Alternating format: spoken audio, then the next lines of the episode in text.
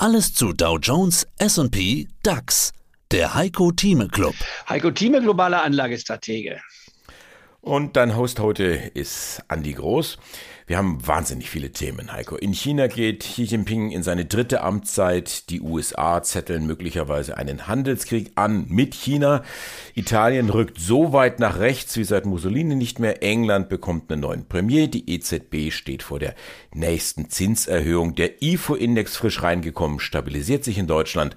Die Preise für Öl und Gas sind gefallen. Was das alles für die Börse bedeutet, was das alles für die Anleger bedeutet, das sind unsere Themen jetzt. Und dazu natürlich auch die Fragen der Clubmitglieder, unter anderem heute zu Adidas, Nike und Cannabis.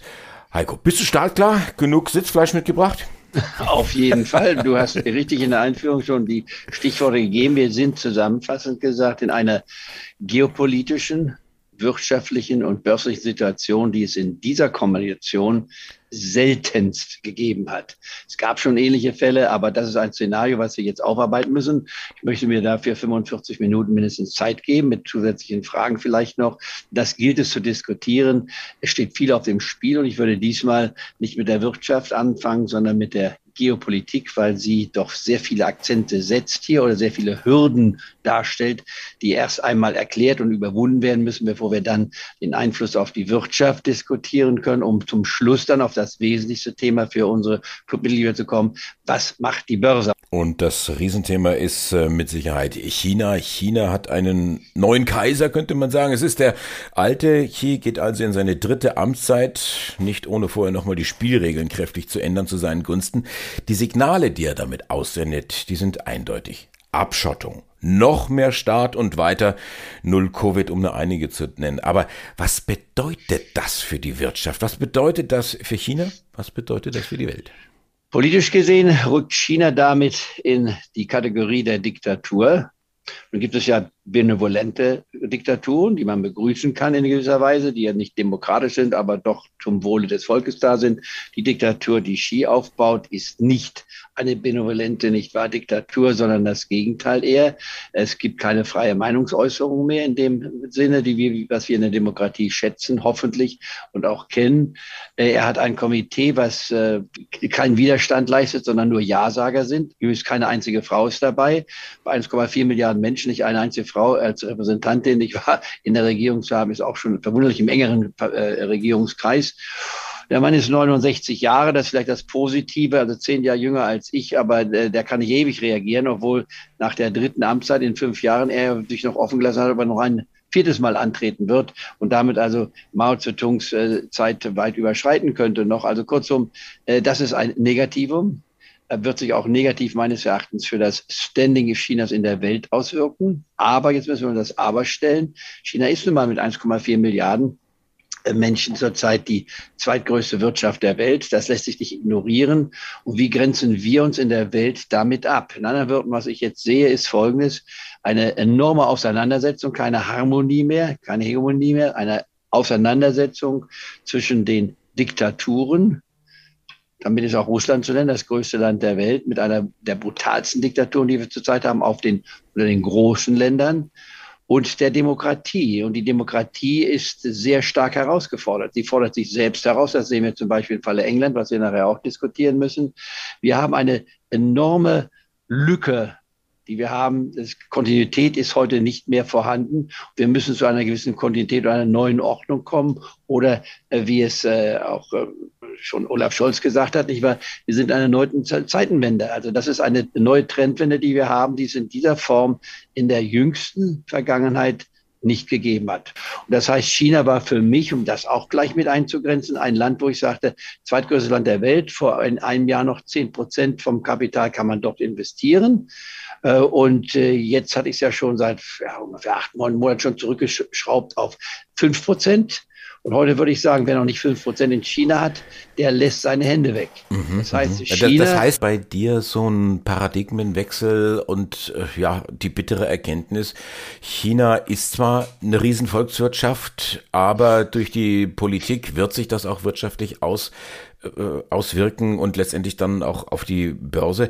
Die Anleger, die haben ja relativ verschreckt jetzt schon reagiert. Am Montag eigentlich verwundert es ja ein bisschen, denn es ist ja so gekommen, wie befürchtet, ja vielleicht so die Gnadenlosigkeit, mit der Xi seinen ehemaligen Chef Hu aus dem Saal hat entfernen lassen, das war schon krass. Und hat man hinterher gesagt, ja, dem, dem war nicht gut, dem war ein bisschen schwindlig. Naja, gut, wie auch immer. Ähm, wir haben einen Tech-Ausverkauf gesehen, jetzt zu Beginn der Woche.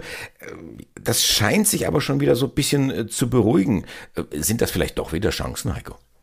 Es ist Folgendes jetzt zu sehen. Das ist eine Gewissensfrage und eine Einstellungsfrage. Wenn ein Anleger sagt, ich lege nicht in einer Diktatur an, eine Diktatur, die Menschenrechte mit den Füßen tritt, äh, dann ist das eine Meinung, die ich respektieren kann. Aber wenn man das tut, dann gibt es sehr wenige Länder, in die man investieren kann.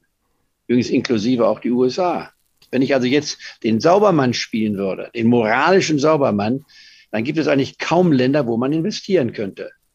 Damit wäre das Thema Börse eigentlich relativ tot. Das können wir uns nicht leisten. Das widerspricht auch dann wiederum der Realität. Wir müssen ja mit der Welt arbeiten, so wie sie ist. Und deswegen meine Empfehlung bei China. Ich gehe nicht aus China total raus. Nein. Aber das, was ich zurzeit habe in China, ob das eine BYD als Einzelwert ist oder eine Alibaba ist nicht, oder eine Baidu ist, das kann man im Portfolio haben. Solange diese Position insgesamt, was das Etikett China anbetrifft, nicht mehr als fünf Prozent überschreiten was die China-Anlage anbetrifft, den chinesischen Fonds, nicht wahr, der von, als ETF von der DWS angeboten wird. Das ist DBX 1FX, was ich empfohlen hatte und sagt, man kann mal bis zu fünf Prozent investieren. Wer mir gefolgt ist, hat auf jeden Fall, wer mir gefolgt ist, mindestens eine, wenn nicht sogar zwei Tranchen investiert. Die dritte Tranche würde ich jetzt auch zurückstellen. Und bei der dritten Tranche dreht es sich darum, ob man insgesamt zwei Prozent oder noch anderthalb Prozent übrig hat für die dritte Tranche. Das ist jetzt eine Frage des Details. Aber generell, was man bisher hat, soll und kann man auf jeden Fall halten. China ist aber jetzt für mich eine Anlage geworden, wo man sagen kann, das ist nicht mehr seriös zu diskutieren. Jetzt rechnet man mit Psychologie. Wird China in den nächsten fünf oder zehn Jahren wieder äh, auf der Matte stehen? Ich hoffe ja, denn dann sonst hätte die Welt enorme Probleme. Wir auch in Deutschland hätten Probleme, denn ohne die chinesische Wirtschaft, wenn wir uns jetzt sagen wir aus der chinesischen Wirtschaft verabschieden würden, das können wir uns gar nicht leisten. Vielleicht können wir uns die ganze Geschichte gar nicht so aussuchen, wie man das äh, vielleicht meint. Vielleicht hat man gar nicht die Wahlmöglichkeit. Denn wenn ich so schaue, relativ unbemerkt, das muss so Anfang Oktober gewesen sein, haben gerade die USA sehr harte Sanktionen gegen Chinas Halbleiterindustrie verhängt und auch relativ schnell, also fast äh, sofort umgesetzt. Und es ist ein sehr schwerer Schlag. Also ich habe da mit Experten gesprochen, die sagen, das bringt Chinas Halbleiterindustrie an, an den Rand der Existenz. Ja, also das wird auch China nicht auf sich sitzen lassen. Die werden antworten, in welcher Form auch immer. Frage, droht da ein Klammer auf, Chip, Klammer zu, Handelskrieg der USA gegen China hat ja schon begonnen. Möglicherweise auch, wie sieht das Ganze aus in Bezug auf Taiwan? Da sitzt ja auch die Chipindustrie und äh, die Chinesen unmittelbar daneben. Vollkommen richtig, da spricht das Thema an. Hier wird die Wirtschaft und die Politik miteinander so verbunden, dass man sie nicht separieren kann. Man muss sie als Ganzes sehen. Wenn wir jetzt mal die Welt betrachten, vor welcher Herausforderung wir stehen, keiner hat die Antwort drauf, aber die Gefahr, dass jetzt mit der neuen Konstellation in Peking Xi tatsächlich einen Krieg in Taiwan vom Zaun bricht, so unlogisch es sein mag, kann man aber jetzt rein gedanklich nicht mehr ausschließen. Sie hörten einen Ausschnitt aus dem aktuellen Heiko Thieme Club. Das ganze Interview können Sie als Clubmitglied hören. Werden Sie Clubmitglied im Heiko Thieme Club, um erfolgreicher an der Börse zu handeln. Mehr dazu klicken Sie auf den untenstehenden Link.